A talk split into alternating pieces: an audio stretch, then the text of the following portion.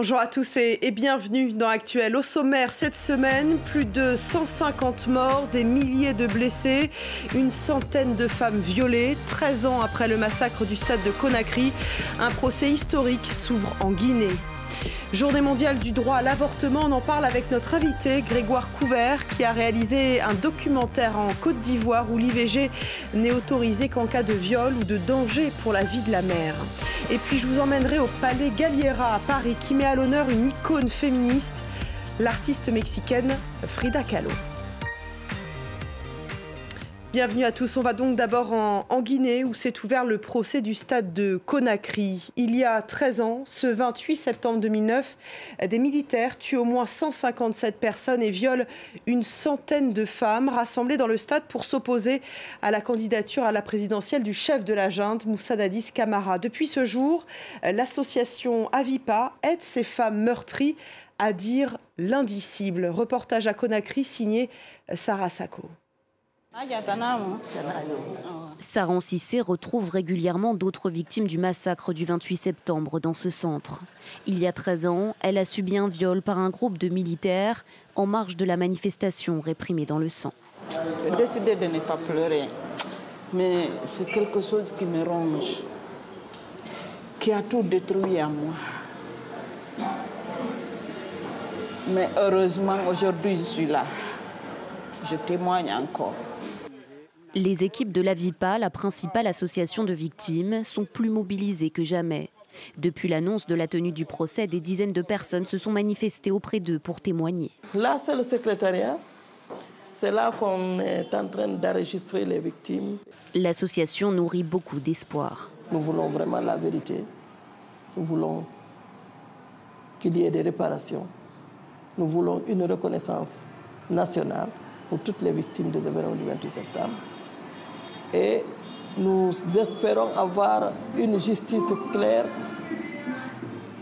transparente, pas de parodie de justice. 11 personnes sont inculpées, parmi elles Moussa Dadis Camara, à la tête de la junte au pouvoir au moment de la tuerie.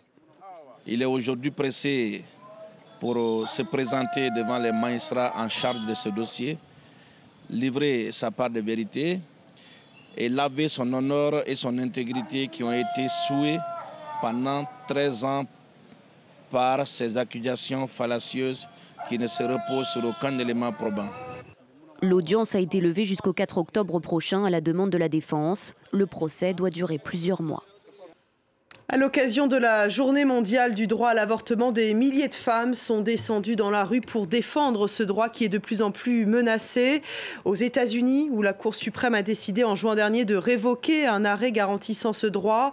En Hongrie, où un récent décret oblige les femmes à écouter le rythme cardiaque du fœtus avant euh, d'avorter.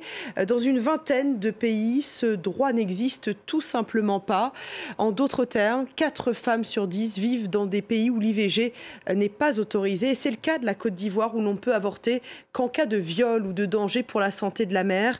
Euh, notre euh, invité y a passé plusieurs semaines. Il y a tourné un, très beau documentaire qui s'appelle Nos silences. Euh, Grégoire Couvert, bonjour. Bonjour. Merci d'être avec nous aujourd'hui. Vous avez donc réalisé ce film pour l'ONG Médecins du Monde qui se bat pour que les femmes hein, aient accès à ce droit à l'avortement et qu'elles arrêtent de mourir parce qu'elles n'ont pas pu avoir accès à un avortement sécurisé. On va tout de suite regarder un extrait de votre film et puis on en parle tout de suite après. Quand tu prends une grossesse, dans la maison de ton père, on te réunit. On te met dehors. En tout cas, c'était pas facile. C'était soit moi ou l'enfant. c'est mieux ainsi. Je suis encore jeune. Le jour où j'ai les moyens, où je me marie, je pourrais encore faire des enfants. Grégoire Couvert, cette jeune fille euh, que l'on entendait à l'instant, avait 13 ou 14 ans lorsqu'elle est tombée enceinte. C'est ça la réalité en, Côte d'Ivoire, mais dans beaucoup d'autres pays aussi. Ce sont des, jeunes filles qui tombent enceintes, mais qui légalement n'ont pas le droit finalement de se tourner vers euh, l'avortement et, qui donc se tournent vers les avortements euh, clandestins au risque de perdre la vie finalement. Mmh. Oui, c'est un phénomène qui touche malheureusement beaucoup les, jeunes femmes là-bas. Et euh, de, fait, elles se retrouvent vraiment très très isolées très très tôt. Et, euh, c'est ça qui, les pousse à aller vers les circuits euh, clandestins, qui sont donc des réseaux officieux dans des cliniques et voilà, de, de, nombreuses. On sait qu'en tout cas sur le, sur le continent africain, c'est 15 000 femmes qui décèdent des suites d'un avortement non sécurisé. Chaque année. Chaque année, oui. Euh, vous avez pu interroger des, médecins aussi dans votre documentaire et, deux d'entre eux vous disent même si la loi change, je ne pratiquerai jamais d'IVG car euh, l'un d'eux dit euh, j'irai directement en enfer. c'est cela aussi le combat des femmes pour le droit à l'avortement, c'est se battre aussi contre ce, poids de la religion? Oui, c'est une question. Voilà, il y a le poids de la religion, le poids des mœurs, et c'est vrai que les, les militantes féministes, voilà, avec qui on a échangé, qui sont donc euh, à la fin du film, elles défendent vraiment ça comme c'est un droit, c'est un soin avant tout. Et c'est pas une question idéologique, c'est vraiment une question de santé publique en fait. C'est un accès aux soins. Est-ce que euh, parmi les hommes que vous avez interrogés, les médecins euh, qui sont des hommes, est-ce que vous avez senti une possibilité d'évoluer sur la question ou, ou, vous les avez vraiment sentis fermés là-dessus? Malheureusement, la plupart je les ai sentis plutôt fermés, mais dans le film, on a aussi tenu à, montrer un autre médecin qui, lui, en plus, a décidé euh, de, de parler à visage découvert et qui, qui travaille à l'hôpital officiel de Soubré. Et euh, lui, il se positionne en faveur, en fait, parce qu'eux, ils, ils doivent gérer les conséquences des avortements non sécurisés, donc beaucoup de complications des jeunes femmes qui arrivent dans des, états vraiment dramatiques et, euh, ils sont obligés de, gérer ça. Quoi. Donc eux, eux défendent vraiment. Certains, euh, oui, prennent position. Il y a aussi euh, l'extrême précarité économique hein, dans lequel se trouvent ces jeunes filles. L'une d'entre elles vous dit on a faim, donc on rencontre des garçons pour manger.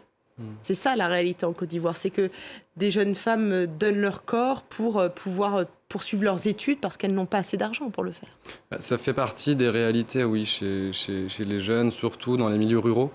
Et c'est là où on voit que euh, cette loi est une loi assez hypocrite parce qu'en fait, euh, euh, des femmes qui ont plus de moyens, elles auront la possibilité de soit voyager dans un pays où l'avortement est, est, légalisé, soit d'avoir recours à un praticien privé pour, pour avoir recours à un avortement. Donc, ça, voilà, ça, marque une profonde égalité, euh, inégalité. Il y a bien sûr aussi euh, l'immense travail euh, de prévention, d'éducation à la sexualité mmh. qui, est nécessaire. On va regarder un extrait de votre film qui est très parlant. Il y a d'autres aussi même qui disent que les préservatifs, ça rend stérile. Il y a entre nous-mêmes les jeunes. On se dit que ah, toi, ça fait, ça fait mouvement préservatif. Ah, non, t'es pas dans le gawa. Si tous ces garçons ont dit qu'il a utilisé préservatif, il dit mon frère, euh, toi là, t'es trop efféminé. Yeah, tu fait préservatif, t'es zogo. Il faut commencer à se moquer. Donc, prochainement, toi, tu t'arraches, puis tu dis, mes amis, il ne faut pas être préservatif. Moi, je fais préservatif, c'est pourquoi. Voilà, le, préservatif, c'est pas cool en fait, c'est ça? Bah, Pour beaucoup de jeunes, oui, et c'est là où on sent qu'il y a un, vrai manque d'un accès à une éducation euh, sexuelle complète et, qui, et aussi un accès aux contraceptifs. C'est-à-dire que c'est à la fois des, outils euh, qui manquent cruellement là-bas et dont les jeunes euh, ne se servent pas et ça, devient, voilà, ça donne lieu à des moqueries, à des... donc ça, ça c'est assez problématique. Euh, Grégoire Couvert, j'aimerais qu'on écoute une écrivaine, activiste euh, féministe, Émilie Tapé, qui est dans, dans, votre film et qui résume bien le cœur du, du problème. Euh, j'ai envie qu'on lui, lui, laisse le mot de la fin, si vous le permettez. avec joie. Il faut qu'on arrête de, de penser qu'on peut faire de, de, la femme ce qu'on veut. Il faut qu'on arrête de penser que, que le corps de la femme ne lui appartient pas. Parce que, en fin de compte, c'est à ça qu'on revient tout le temps. Pourquoi elle n'a pas le droit d'avorter? On va te dire parce que tu dois être maman. Je ne suis pas obligée d'être mère. Aujourd'hui, en quand tu dis que je n'ai pas envie d'être mère, on te regarde de haut, comme si euh, tu vas éteindre la race humaine, en fait. Donc, il faut se dire que la femme, elle, elle a le droit d'être libre. Voilà, la femme a, le droit euh, d'être libre. Merci beaucoup, euh, Grégoire Couvert. Euh, vous restez avec nous. Comme promis, on, prend la direction maintenant du Palais Galliera à Paris, qui consacre une, exposition à l'iconique Frida Kahlo. L'artiste mexicaine mondialement connue pour ses autoportraits fait aussi partie des précurseurs du féminisme au Mexique. Natacha Milray. Un style incomparable, L'apparence de Frida Kahlo est bien plus qu'un trait de sa personnalité, elle est le reflet même de ses émotions et de son engagement. En témoignent ses robes colorées, héritage de ses origines maternelles mexicaines. Ce n'est pas un déguisement, c'est une revendication politique et identitaire. Je suis une femme libre et je suis une Mexicaine. Une femme dont la vie n'aura pas été épargnée par les souffrances. À 6 ans, elle contracte la polio qui lui laissera de lourdes séquelles. À 18 ans, victime d'un grave accident de bus, son corps se fait littéralement transpercer. Des mois d'immobilisation, des dizaines d'opérations et un corset qu'elle portera à vie qui fera d'elle l'actrice de sa reconstruction. Ces corsets peints, c'est presque comme un acte de rébellion. Elle a peint dessus et en a fait des œuvres d'art, et ils sont devenus presque une seconde peau pour elle. Une seconde peau, comme autant de revendications qui lui ont permis de s'affranchir des standards de la femme parfaite et de briser les stéréotypes de genre. À l'image de son mythique monosourcil ou de sa moustache qu'elle arborait fièrement. On voit à quel point elle est à l'aise en mélangeant des aspects d'elle, que ce soit son côté masculin ou son côté féminin. Elle accentue le rouge à lèvres, elle accentue sa moustache. Par son travail, elle montre qu'elle était en avance sur son temps. Son art le prouve. Sexe, avortement, fausse couche, dépression, autant d'expériences taboues de la vie des femmes qu'elle a racontées dans ses tableaux. Voilà, c'est la fin de ce numéro d'actuel. Merci à vous de votre fidélité. Merci Grégoire euh, Couvert d'être euh, venu nous, voir sur le plateau. On se quitte avec la slameuse ivoirienne euh, Amy, qui est dans votre film et qui parle avec une justesse infinie de l'avortement. À bientôt sur France 24. Quand face à la faiblesse, je suis la seule blâmable. Qu'au regard de la loi, je suis la seule condamnable. Porteuse d'une vie sans en avoir manifesté l'envie, sauf peut-être avoir été complice d'une flamme allumée à deux, je me retrouve là, seule, prise au piège d'un feu.